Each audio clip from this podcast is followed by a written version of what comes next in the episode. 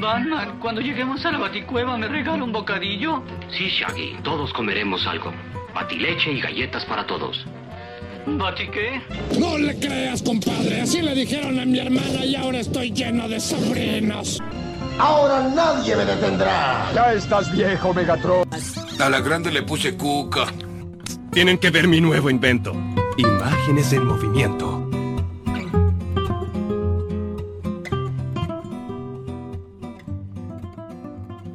Esto es Lo Dibujito, un podcast de películas y series de animación. Yo soy el Sapo.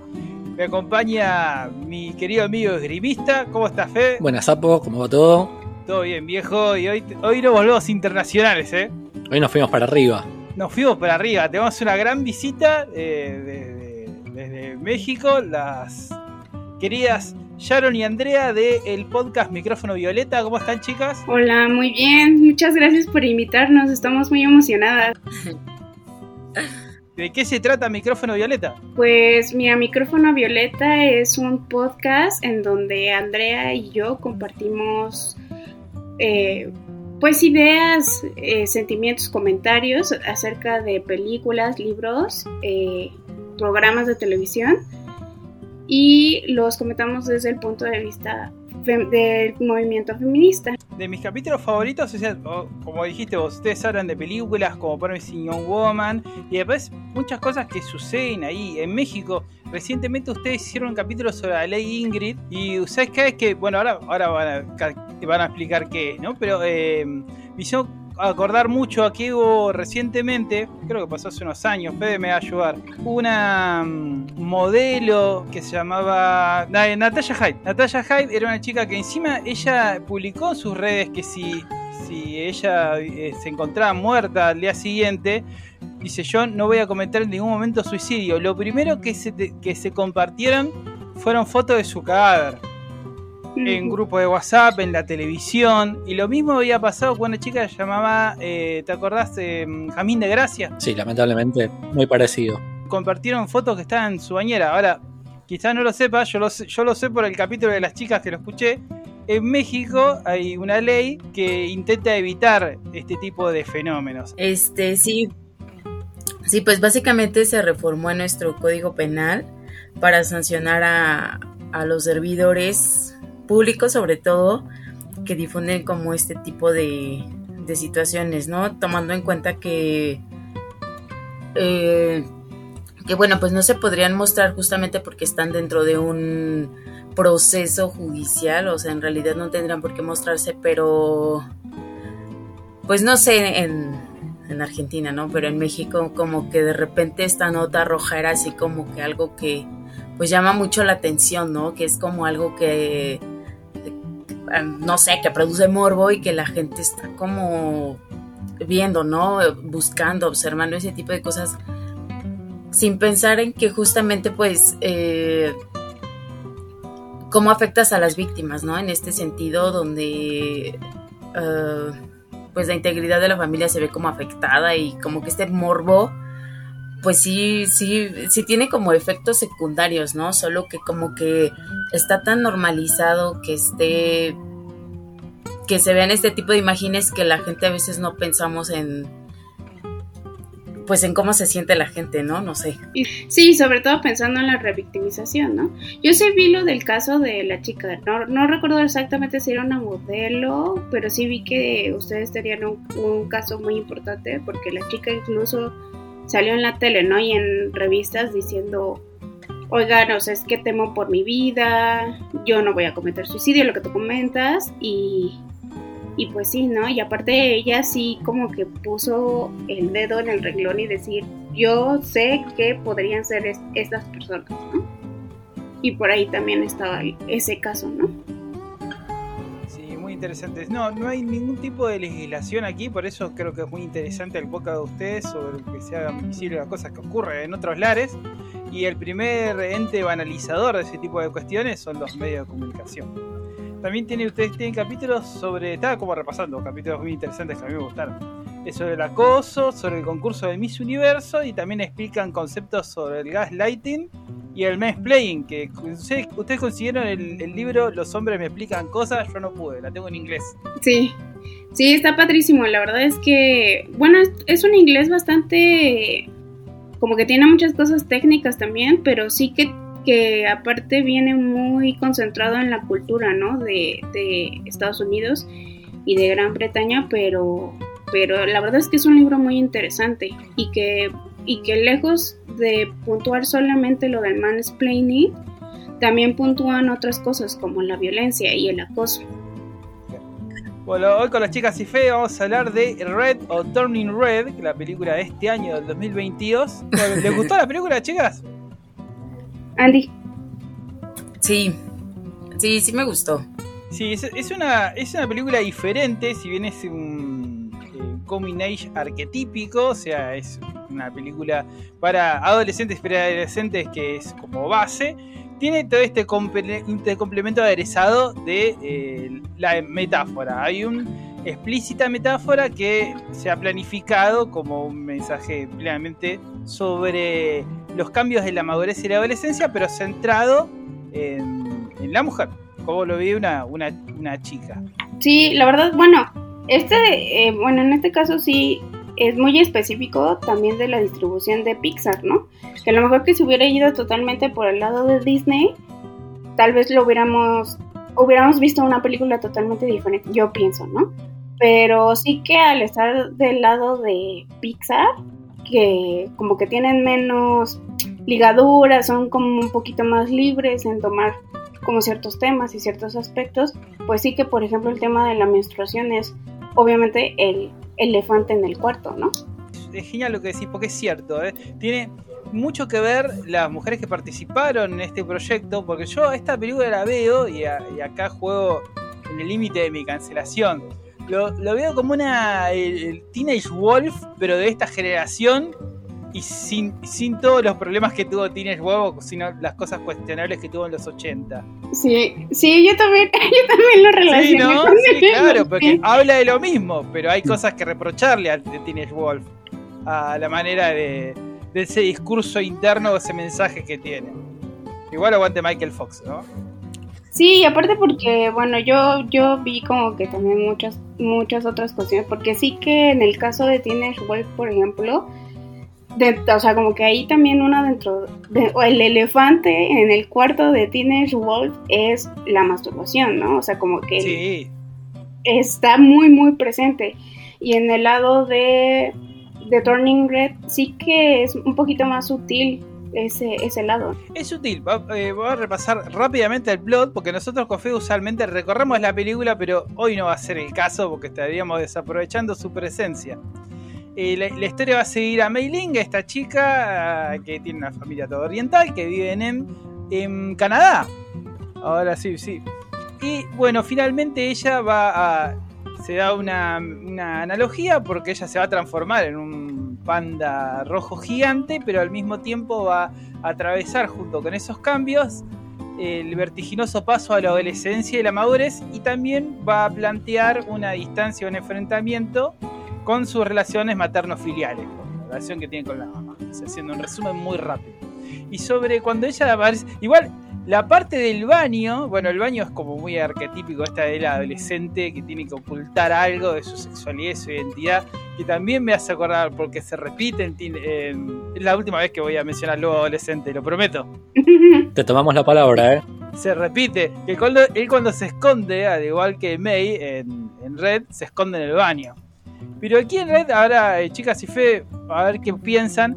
A mí me gustó mucho que si bien usan la analogía, tratan de no esconderlo tanto para que no se vuelva tabú, porque la mamá cuando ella huye al baño y quiere saber lo que le pasa, ella identifica que lo que le está pasando es la menstruación y le lleva toallitas femeninas. De hecho, yo cuando empecé a ver la película, no sé ustedes cómo lo hayan visto, pero sí que yo cuando vi algunas críticas acerca del tema de que tocaba esta película de la menstruación, eh, yo pensé que iba a ser algo mucho más sutil, como mucho más eh, oculto, como tú lo comentas, pues sí, como algo tabú. Y la verdad es que no, en los primeros 10 minutos te ponen bien en claro que ese es el tema principal y que a partir de eso que ya está establecido, entonces ya podemos tomar otros temas. Como para dejar de lado que sí, que aquí esto, esto es la analogía, pero a partir de esto vienen muchísimas otras cosas. Creo que es la primera vez que vi en una, en una producción orientada a chicos, al menos, que mostraran toallitas, que mostraran tampones, digamos, directamente en pantalla y sin ningún tapujo ni problema. O bueno, esto es parte de la vida normal.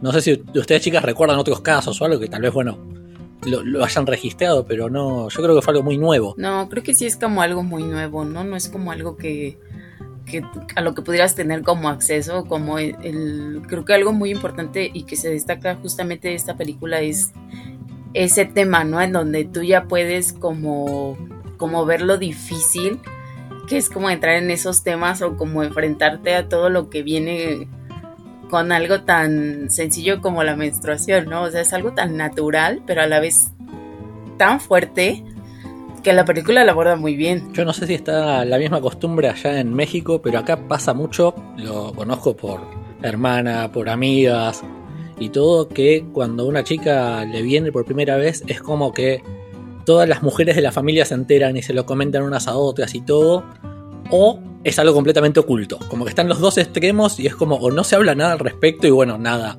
acá tenés toallitas, encárgate, o se lo festeja prácticamente. Yo creo que también es un tema generacional, o sea, es un tema, este tema lo podemos hablar hoy en día en un podcast y además de una manera internacional en donde todos nos podamos sentir ubicados en qué es el tema que se está hablando, gracias también a todo el esfuerzo que se ha hecho en los últimos años, no solamente por la salud de, higiénica menstrual eh, a partir de muchas organizaciones feministas, sino también porque justo hay muchos temas, perdón, muchas películas, libros, etcétera, que ya abordan el tema y lo están tomando, como bien dice Andrea, de una manera natural, porque así tendría que ser. O sea, hace 40 años, hace 50 años, se abordó el tema en Carrie de Brian De Palma y, y, era, y fue realmente un momento de terror, ¿no? Entonces, cierto que ahora ya lo tomamos y podemos decir, ah, mira, pues había en una caricatura de Disney un tampón, ¿no? Había una toallita. Y la verdad es que eso no lo hubieras podido pensar hace 20 años. Y sin embargo también al mismo tiempo cambian muchas cosas en el sentido de pensar que no solamente es un tema de niñas. O sea, al momento de que tú ya lo estás poniendo en, un, en una película que va a todo, para todos los niños en general, pues también que también, también estás haciendo que, que los niños confronten este tema. Y sí, o sea, a mí también me pasó que pues en mi casa se enteraron las cuatro personas que vivíamos y después como por arte de magia en la escuela todas las niñas ya sabían. Y sí fue un momento muy incómodo pero sí que ahora ya lo puedes ver como de una manera muchísimo más natural. Ni sabía que era así yo pensé que era, que era sumamente oculto y ya que era como un secreto que se llevaba a todo el mundo a la tumba lo que viene uno a descubrir.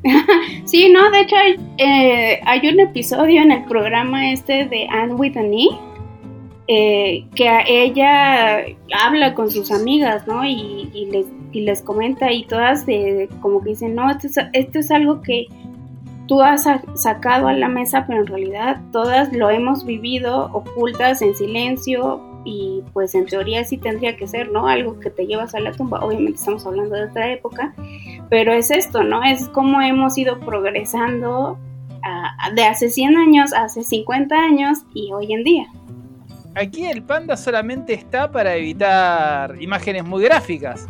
Porque por eso a mí me sorprendió. Yo también pensé que iba a ser eh, sumamente analógico, que iban a tratar de evitarlo y lo iban solamente a. ¿Cómo se llama? A um, sugerir, pero está, está muy explícito, está muy bien, está muy bien. Y bueno, también que tenga eje en la trama sobrenatural. Y lo que vos decís de la diferencia entre épocas y como un mismo evento, si bien casi siempre es igual. Esto lo decían los directores que retrataban lo que le pasaba a May porque era común que se que este cambio y después la menstruación se vivía con miedo y inseguridades que vienen repentinamente, también cómo lo procesaban antiguas generaciones, con la generación de la mamá y, y las, las, tías. Yo sé, eran las tías.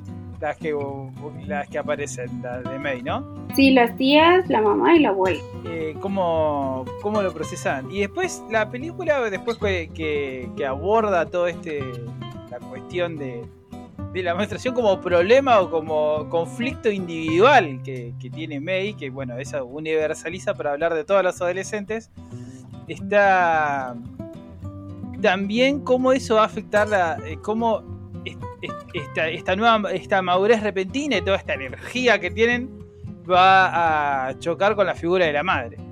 A mí la representación de adolescente soy demasiado viejo para saber si es realista, pero me gustó mucho esta cuestión de mostrar esa energía que tienen, que tienen las chicas y no tienen miedo de, de mostrarlas y cómo explota y demás. la película está situada en 2002, ¿no? En, en teoría. 2002 yo tenía 16, 17 tal vez. Entonces, pero sí recuerdo que, eh, pues no cambia mucho, no cambia mucho como de tres años la, la situación, digamos, cultural.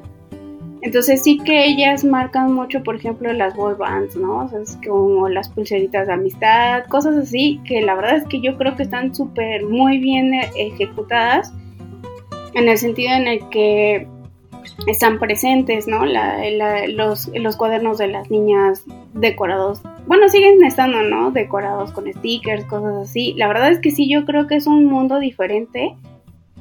En muchos sentidos, lo que se plantea en las películas eh, de adolescentes para hombres, de, o sea, de los coming, coming on age o coming to age, eh, para hombres que para mujeres. Y la verdad es que esta sí que lo ejecuta muy bien en el sentido de que está esta relación de las amigas, está la relación que tiene con sus padres y que son como muy complejos. O sea, no, no solamente son complejos en el sentido de los sentimientos como lo, lo marcaron en intensamente y tampoco es, es se queda en la parte en donde la relación que tiene con la madre como en por ejemplo Valiente sino que o sea, es que nos está dando puertas abiertas a la vida de un adolescente, ¿no? O sea, cómo tiene sus diarios, sus dibujos, su crush, la manera en la que interactúa con otros chicos, y que son cosas que te van marcando la vida como adolescente y que además, o sea, tienes todavía esa manera de, de, tener, ¿no? Tus sentimientos tan intensos, porque es una época de sentimientos muy intensos y sí que eso lo marca muy bien también el propio panda, ¿no? O sea, es que en el menor, la menor, el menor ruidito te hace sentir tan, tan intensamente que, pues sí, ¿no? Puedes como, como explotar, como, como hacer este, esa esponjosidad de sentimientos, ¿no? O sea, ese sentimiento de, vergüenza que a lo mejor ahorita... Ah, o sea, a los 30 años o a los 20 años lo puedes manejar de otra manera porque ya no es tan avergonzante ciertas cosas, sabes que va a pasar. Pero en esa época en donde tu sociedad es tu escuela, lo más mínimo que te pueda avergonzar o el más mínimo chisme o el más mínimo todo, todo, se convierte en algo muy grande y muy intenso porque, porque es tu día a día. Entonces sí que en esa parte también hace un muy buen ejercicio Turning Red. Además lo que decís es cierto, porque eh, si bien tenta todas esas emociones que Bailin no puede procesar, también está el hecho de que la madre, como es un cuase villano en el segundo arco de la historia, la hace explotar porque irrumpe donde no tiene que interrumpir, que es el lugar más, más identificatorio que ellos, que es el colegio. Sí, eso de que sé. O sea, si yo también me hubiera muerto, pero de vergüenza de que mi mamá estuviera fuera de la escuela viéndome pasar el día, la verdad es que sí es una situación bien incómoda. Bueno, no la he vivido. Pero justo la directora dijo que eso lo puso ahí porque fue una vivencia de ella. Entonces yo no. Imagínate que ya el trauma ya lo tiene tan interiorizado que lo tuvo que poner en su trabajo. La otra, la otra gran escena de vergüenza que recuerdo es cuando lleva y muestra el cuaderno en el, en el local ese donde trabaja el chico que le gusta se lo, se lleva el crash del chico, le muestra los dibujos que ella hizo sobre. Eh, y también estaba el, el, bully, el, el, nenito, el que acompaña, ¿viste? Como que eh, hace, la hace centro de la atención, de que al final era, era fan de la boyband también. Sí, claro, y es que además aquí también plantea una cuestión, por ejemplo, del bully, que no necesariamente tiene que ser un bully de tu mismo sexo, que es una cosa que se plantea mucho en otras películas para niños, ¿no? Que normalmente el bully chico suele ser, suele ser para un chico y el bully chica, bah, exacto, entonces aquí ya, fíjate, es, todo, es un bully chico contra un, contra un grupo de chicas, ¿no? No, no, no, que, que es lo que decías vos al principio, que si lo hubiese hecho alguien más, eh, Tron Red, las bully hubiesen sido unas chicas como eh, Mingers. Sí, correcto. Y entonces aquí plantea otro tipo de bully porque es así, es un bully diferente. Y además es un bully eh, que al final termina siendo, termina siendo su amigo. Es una cuestión muy chistosa, ¿no? Porque sí que se plantean que ambos están necesitados de algo, ¿no? O sea, como que el niño bully está necesitado un poco de atención y, y a lo mejor tiene esta envidia, ¿no? De, la, del grupo de amigos de, de May. Yo creo que también otra cosa que se acentúa mucho es como este asunto del matriarcado, ¿no?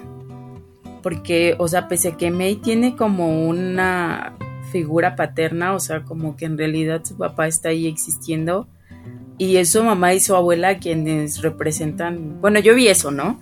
Representan como este matriarcado que de repente te encuentras como en, bueno, al menos en mi caso, por ejemplo, pues sí existe como mucho eso, ¿no? O sea, las mujeres son las que tienen las riendas de la familia y, deciden, y, y, todas las tías, ¿no? Con la abuela, que, o sea, los hombres están como, pues ahí, ¿no? Solo existiendo, pero sí como que yo vi mucho eso, ¿no? Que existe un matriarcado ahí, y también eso es como algo que está como escondido, pero que está ahí, ¿no? Sí, eso tiene que ver también con un montón de cosas que la película toma con humor, pero la sienta, porque todo ese desplazamiento que tiene el padre de Meilin sobre la madre es un gag recurrente. No se puede expresar, o la, esposa lo obliga a hacer cierto tipo de cosas, y está relacionado con esta cuestión transgeneracional de que un modelo se pasa a otro. O sea, este, este matriarcado que tienen ellos es porque eh, todas las hijas heredan esta cuestión de autoposición que se le da para que sea de una determinada manera. Por eso ella, al final de la película, dice, yo liberé mi pan de interior. Hay gente que no lo libera nunca. Que termina siendo eh, el, no un clon, sino que la imagen moldeada de lo que pretendían sus padres. En este caso, su madre. Sí, la verdad es que es un tema muy importante en el, en el sentido, y también dentro del feminismo, es como un tema que deberíamos abordar o que se aborda eh, pero deberíamos abordarlo más, en el sentido en que sí que son eh, ciclos de, o sea, ciclos de vida que se repiten, ¿no? O sea, como que a ti te enseñan en el, en el modelo de vida en el que le enseñaron a tu madre y así hacia atrás, ¿no? O sea, tan así que en la película lo ponen que ya es algo ancestral, ¿no? Es tan, tan generacional que ya viene de tiempos muy remotos y se convierte en esto, ¿no? En algo de que ya es una tradición y que parece que ya no se puede cambiar. Entonces, sí que en este sentido, justo lo que hace May es precisamente decir, o sea, a ver, no estoy de acuerdo, yo creo que esto no debería de ser así, ¿por qué tendría que ser yo la que me tenga que adecuar a lo que ustedes son? ¿Por qué no mejor todos nos adecuamos a lo que nosotros necesitamos ser de nosotros mismos? Y la verdad es que en ese sentido es una película bien padre, ¿no? O sea, que, que te deja reflexionando con eso todo el, todo el tiempo, ¿no? De por qué tendría, por qué tendrían que decirme los demás. Bueno, esto es, esto se parece ya muy, muy, este, clichésoso, pero ¿por qué tendrían que enseñarme los demás lo que soy yo? ¿No tendría que ser yo la que sepa quién soy?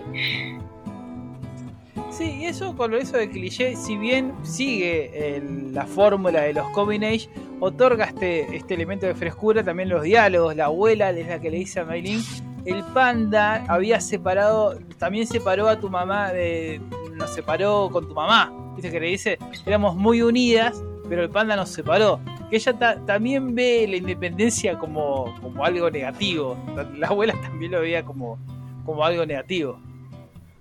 Sí, y justo también viene por este hecho de, de y que lo hace como, lo, lo acentúa, ¿no? El hecho de que sea una historia ancestral en la familia que no sea, o sea, que no se adecue a las normas ancestrales, ¿no? Como diciendo, ¿quién eres tú para cambiar eso que es ancestral, que viene de, de tiempo atrás, que se instituyó precisamente para preservarnos y que tú lo quieras romper?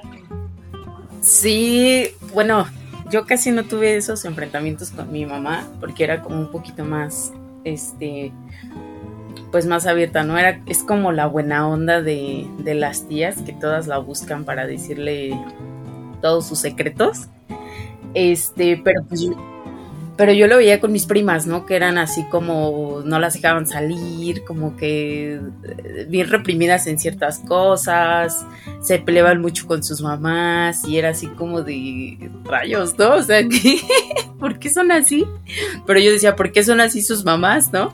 Porque pues yo en mi mamá veía como una figura más alivianada, más, más tranqui, que sí no estaba de acuerdo con ciertas cosas, pero siempre me daba como la libertad de pues de salir al mundo, ¿no? Y descubrir qué, qué hay ahí.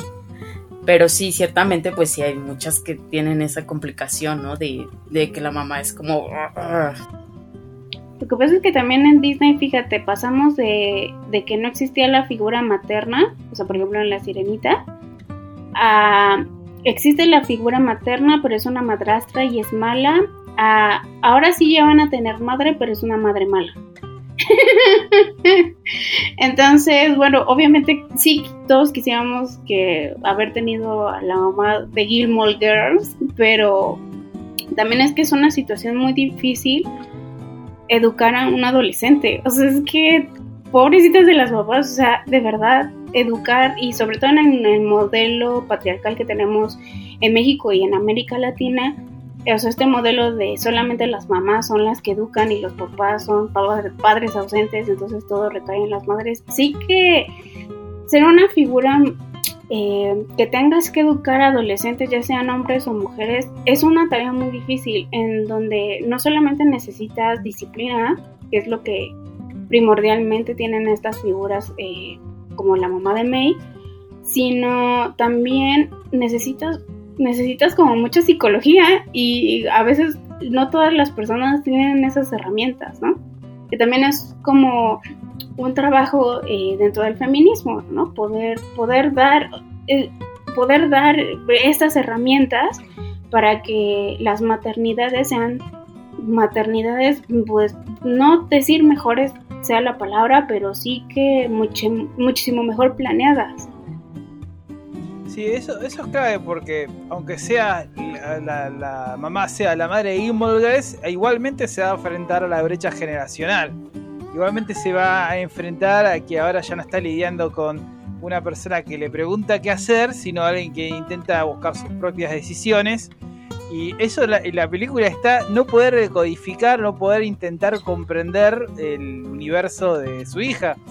Eh, hay una cosa que me encanta, una escena de la película, cuando Maylin le pide ir a ver la banda, esta, esta boy band, y la madre no lo comprende y dice, ¿y estos qué se creen que son? Eh, Celine Dion, una referencia de su propia vida, o sea, cree que lo que está bien es lo que se podía aplicar a lo que se aplicaba en su propia adolescencia y los ídolos han cambiado, la cultura cambió, la entonces esta cuestión de no querer ni siquiera intentar, ¿no? Pero la brecha se va a dar igual, por más copada que sea el, lo dicen los padres, esta cuestión de distanciamiento, porque se está generando el individuo ahí, se va a dar de todas maneras. Y sí, debe ser muy difícil.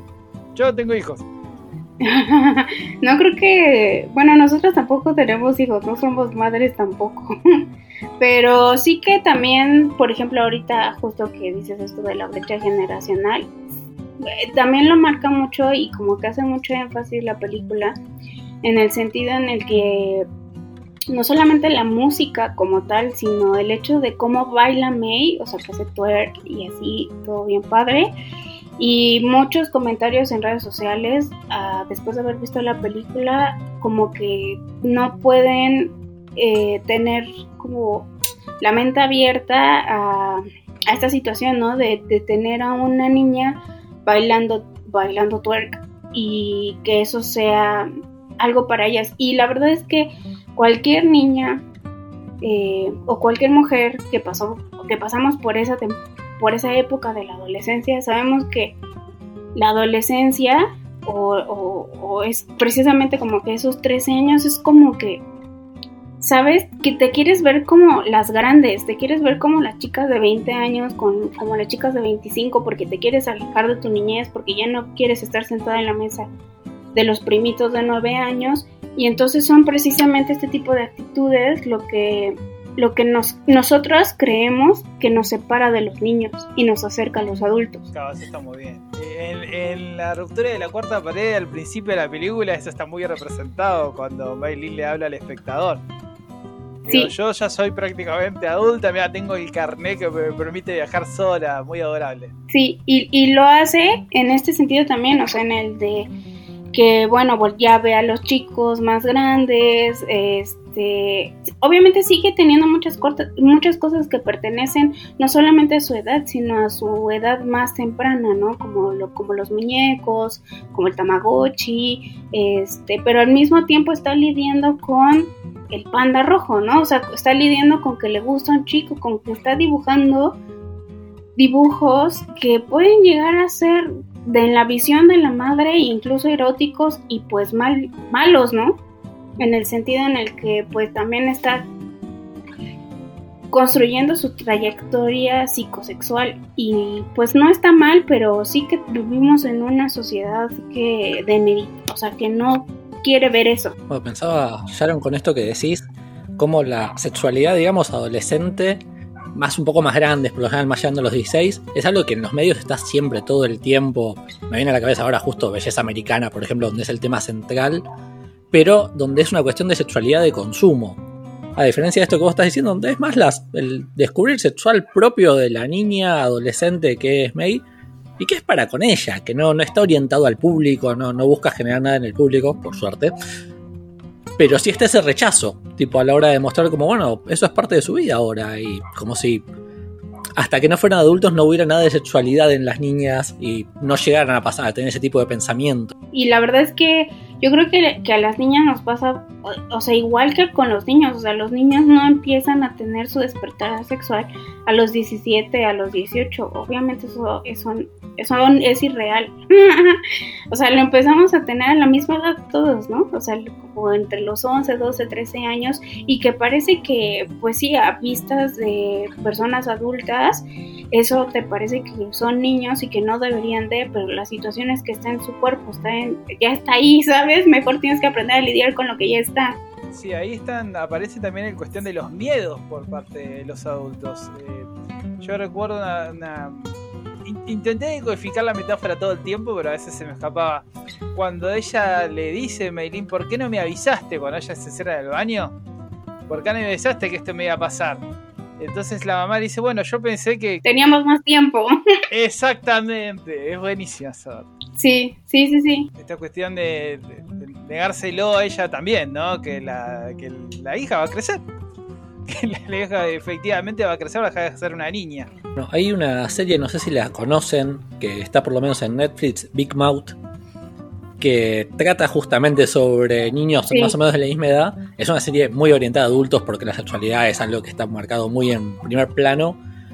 Pero al mismo tiempo es de las pocas series donde he visto que se trate el tema este de lo que vos decías ya, donde bueno, el despertar sexual está más o menos a los 11, 12, 13 años y ya empieza a ser temas que están presentes para los niños, las niñas. Sí, la verdad es que es una situación muy incómoda incluso para ti como niño porque o sea, sigue siendo esta situación de que te, si estás viendo una película con tus papás, te mandan a dormir porque, uy, no vaya a ver esta escena, ¿no? Y al mismo tiempo tú estás lidiando con cosas que no sabes muy bien si solamente están pasando a ti, si están bien, si están mal, si hay algo mal contigo, si no.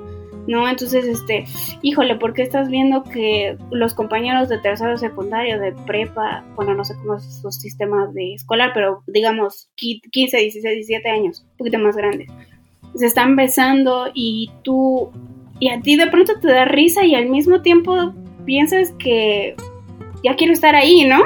y es una situación muy angustiante. No, es, eso también es, medio que está en, la película cuando ella, al principio, la primera Meilin, no podía comprender un poco a las amigas que por ahí ya atravesaron más por ese proceso de, ver a los chicos y demás. Decía, ¿por qué lo siguen a este si nosotros somos fieles al grupo este de bandas? Y la, la que es chiquitita, no me acuerdo el nombre, que le dice, bueno, porque ver a esos tipos es carísimo y este está acá, está acá a la vuelta de la esquina. Y sobre lo que decía Fede de Big Mouth, vos sabés que hace poco estuve hablando con un amigo al respecto, es que hubo son estas películas que cuando son originales dividen aguas. Y hubo mucha gente que no le gustó y le criticó un montón de cosas y le pareció inapropiada, como dice Sharon. Y tiene que ver un poco con esto, porque cuando aparece una serie como Big Mouth y está tomado el tema de sexualidad en chiste y bastante, de una forma bastante soez, humor negro y orientado a adultos, está todo bien. Pero cuando la película está dirigida como mensaje a los chicos, ahí se empieza a pudrir todo, ¿no? Aparece el tradicionalismo, digo, no, con, con los chicos no, no, este tipo no se. Y súper, como decís vos, está orientado para chicos de la edad de Meilin, o sea, es el mensaje para ellos. En ese, en ese sentido, medio valiente la película. Sí, de hecho hay una película que hace como un año, dos años, tal vez tres. Eh, es que no me acuerdo el nombre de la película, pero recuerdo que eran unas chicas que justo querían, eran unas niñas, 11, 12 años, que querían hacer, que querían entrar a un concurso de twerking. Y el póster era como estas chicas, ¿no? En minifaldita y así, pero son unas niñas y ellas se quieren maquillar y está como... Y fue un escandalazo, ¿no? Porque sin haber visto la película, mucha gente, muchas personas empezaron con el tema de que cómo sexualizan así a las niñas y así como que justo la película lo que trataba de hacer es que, o sea, de alguna manera eh, la, estas niñas están como superdita, superditadas a la sexualización externa, ¿no? Entonces, es lo que yo decía, ¿no? De pronto, pues, tú tienes 11, 12 años, pero ya quieres estar allá, o sea, ya quieres estar en los 17, en los 18, verte como esas chicas, porque esas parecen mujeres que ya lo tienen todo, ¿no? Que ya, lo, que ya tienen novios, que ya tienen bla, bla, bla. Y entonces, de pronto también es una carrera no solamente contra ti misma, contra tus hormonas, sino también contra lo que la sociedad espera de ti. O sea, a lo mejor Turning Red no lo plantea de esa manera, pero sí que también es un tema que trae a colación cuando lo piensas. Sobre la conclusión de la analogía, ahora me van a ayudar porque yo francamente no lo entendí. La significación de que, a ver, Sharon por ahí que me despierta, eh, la significación de que se quede con el panda. No, no, entendí si era una conclusión de la historia misma o hace alusión a, a algo que yo no vi, que no pude codificar.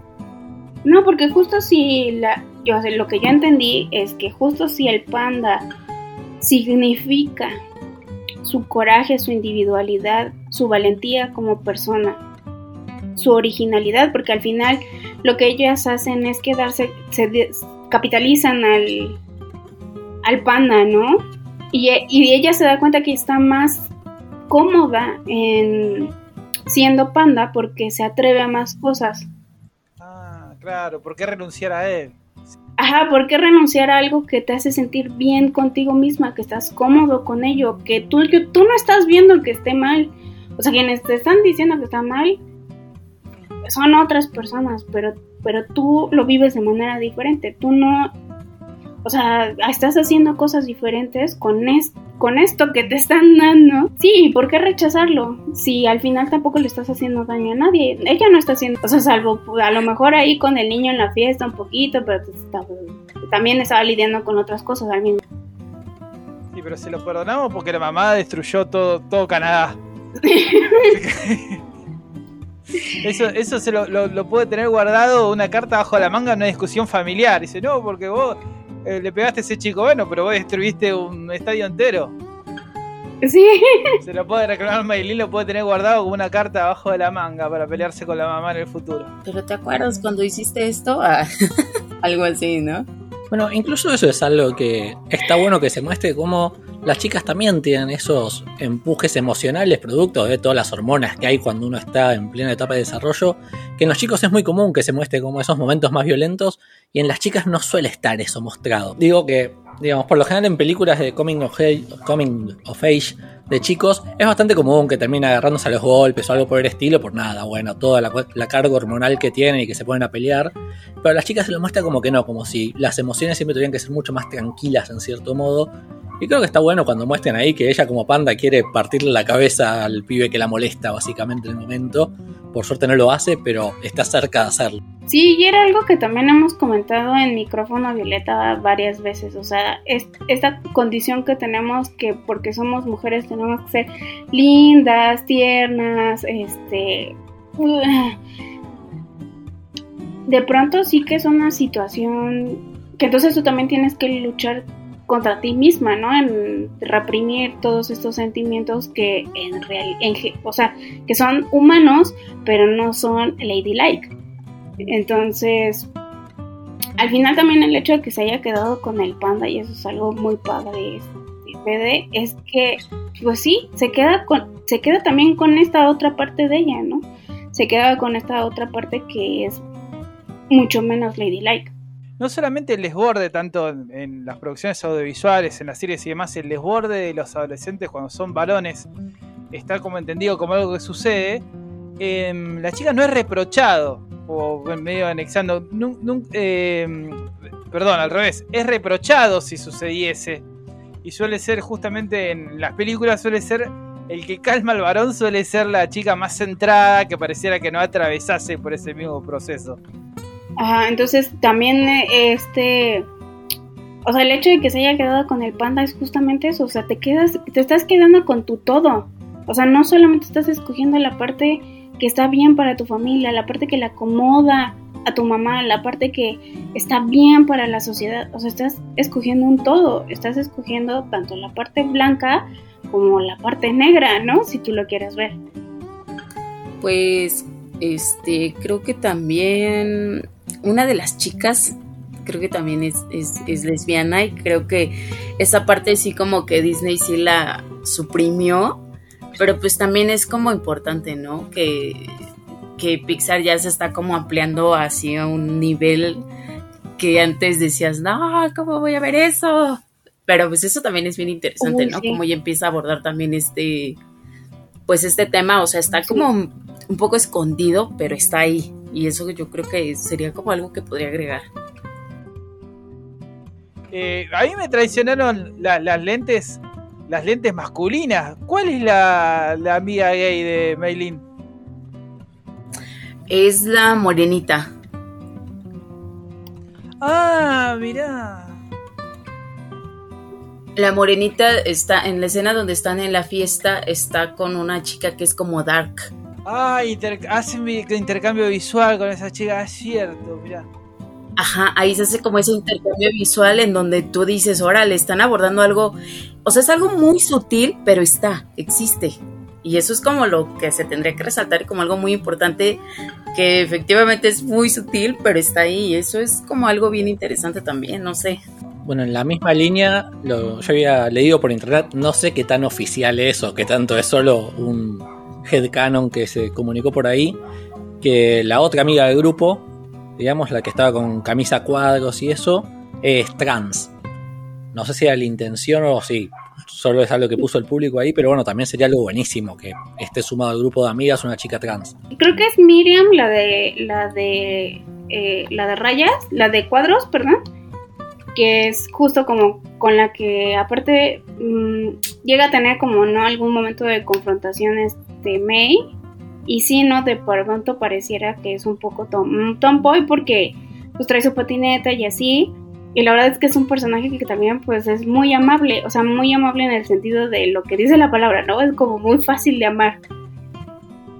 Y en el, ajá, y en el sentido de, del que comenta Andy, que es Priya, también, ¿no? O sea, es que en la fiesta justo está bailando y como que está ahí con una chica dark como gótica, no sé, y la verdad es que también es un momento bien padre, yo sí también señalé, o sea, como cuando vi ese momento dije, wow, qué padre, pero sí que también lo cortaron, lo cortaron, ¿no? Sí, sí, eh, uno puede intuir que hubo muchísimas restricciones van a ser el producto final, pero es de agradecer que por lo menos salió muy bien acabado. Pero se ve que no les permitieron hacer un montón de cosas que quizá hubiesen querido plasmar en la película, a nivel guion y a nivel audiovisual también. Antes del cierre, yo me voy a olvidar de esto, así que antes del cierre te voy a preguntar, Andy, algo muy personal. Quiero que me explique qué es lo de México Mágico. Ah, ah pues. Órale, qué interesante. Este. Pues mira, es que México mágico es como. Es, eh, es que en México todo es posible, ¿no? O sea, pueden existir todas las restricciones que tú quieras. Todo, o sea, todo. Pero no. O sea, se, pasan por el arco del y se logra. O sea, aunque parezca algo así imposible, que la ley te dice es que no se puede. En México se puede, chingado, se puede, es algo que sencillamente se logra. A eso me refiero cuando digo México mágico. Nosotros creo, a ver si Fede va a estar de acuerdo conmigo, tenemos una especie de homólogo de México mágico, que es Argentina, país generoso. ah, mira. Sí, sí, sí, es algo bastante parecido donde también decimos como acá todo puede pasar y aunque parezca imposible sucede. Sí, yo decía Dalí que, que, que México era más surrealista que sus pinturas pero yo creo que sí son como muchas cosas que pasan en Latinoamérica en general, ¿no? O sea, la corrupción, la violencia, o sea, el estado perpetuo de crisis que hemos tenido en Latinoamérica nos ha llevado justamente a tener que tener otras vías de salida y, llegamos a esto, ¿no? Bueno, chicas, ya que están las aprovecho, yo creo que es un deseo de fe también. Si nos pueden recomendar, no, lo tuviese que haber preparado para este momento, pero nos pueden eh, recomendar películas y libros que toquen una temática feminista o nos acercan una mirada que no venga por el lado del varón. Perdón que no las prepare para esto, pero juego, juego a su a su memoria. Sí, entonces, pero bueno, yo más bien eh, retomo un poco lo que decían ustedes en el episodio de Encanto, que ese sea su que este sea su primer este el primer episodio de la trilogía de los osos y obviamente o sea, sí estaría como muy de ley que sí tocaran el tema de Valiente, ¿no? O sea, es, es un tema igual generacional, ¿no? La madre e hija, una situación en donde igual pues la madre está rigiendo la tradición y pues la hija dice, ¿por qué tendría que casarme? Yo puedo sola. Entonces sí que por ese lado obviamente tienen que hablar de Valiente. Por supuesto, es una película inesquivable. Pues de libros podría ser el de feminismo de Noria Varela. Ese creo que está muy completo para que entiendas como un poquito el, el movimiento feminista y es es un excelente libro, está compacto y viene mucha información. Bueno, muchísimas gracias, chicas. Yo creo que hablo por fe también. Muchísimas gracias por haber participado en este capítulo. Muchas gracias a ustedes por habernos invitado. La verdad es que, o sea, sí es una sorpresa de pronto eh, tener un podcast. La verdad es que nosotras, por ejemplo, ya, ya cumplimos el año y la verdad es que nos sigue, siendo, nos sigue pareciendo un camino padrísimo este del podcast o sea, tener amigos, precisamente otros podcasters, solamente eh, bajo el mismo tema, tendríamos que, no solamente tendríamos que invitarnos a hablar de, de un tema en específico, ¿no? Sino que se interconectan y eso también está padrísimo. Y nos llevan justo a esta conexión cultural e internacional que está padrísima.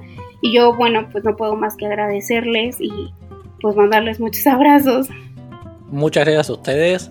Y además, bueno, nada, eh, Sapo, lo que logró, digamos, del contacto con ustedes es buenísimo porque nada, el podcast que hacen es algo que aporta algo súper importante. Me encantan los últimos programas donde abordan lo que es el gaslight, el mansplaining y demás, que son términos que tal vez se usan mucho y no siempre se los entiende bien. Entonces, tener algo tipo para escuchar encima en un formato que a mí me encanta esto de durar más o menos 30 minutos los episodios, me parece una duración ideal para bueno, me puedo poner y puedo ayudar en, ustedes me ayudan a entenderlo, que es algo súper valioso. Muchas gracias, qué bueno que les gusta. Sí, yo la verdad que eh, Sharon decía que estaba nerviosa, yo estuve nervioso todo el capítulo y decir una barbaridad porque Fede, Fede ya me conoce. Y bueno, por, creo que me porté bien, Fede, ¿no? Sí, sí, Sapo, estuviste muy bien. Sí, yo también. Creo que me siento como tú. Si no, a mí me sale el machismo de adentro como Team Wolf y termino, me te cancelan de todos lados. Bueno, muchas gracias chicas, nos recuerdan sus redes. De Instagram, eh, estamos como arroba micrófono violeta en Instagram, Facebook y Twitter. ¿Solamente están en Spotify o están en todas las plataformas así? Se... Estamos en todas las plataformas. Eh, Spotify, Amazon Music, Google Podcast, Apple Podcast, Evox. Ahí donde, donde gusten y manden. Bueno, sin más que decir, eh, mi querido amigo Fede, chicas, nos despedimos y bueno, con Fede nos reencontramos en el siguiente capítulo de Lo Dibujito. Abrazo de Argentina. Abrazos. Bye.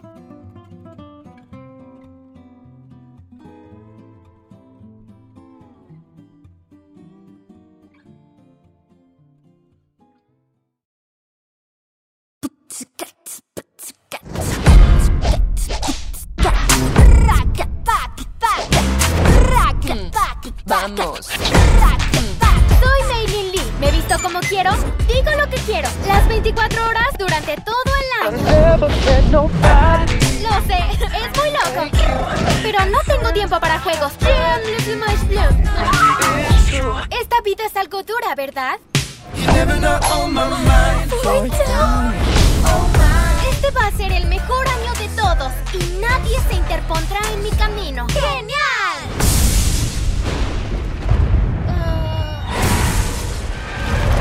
May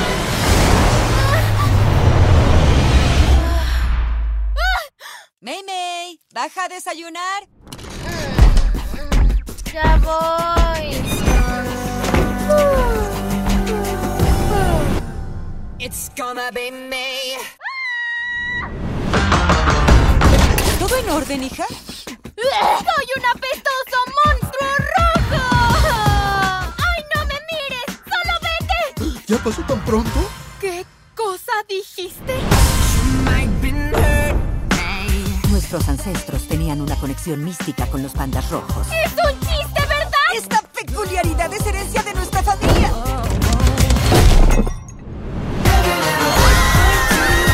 ¡Eres tan tierna! Qué loco, siempre quise tener una cola. ¡Soy un monstruo! Te queremos, May. Eres nuestra chica. ¡Wow! ¡Eres tú! Cualquier emoción fuerte deja salir al panda. Abby, pégame.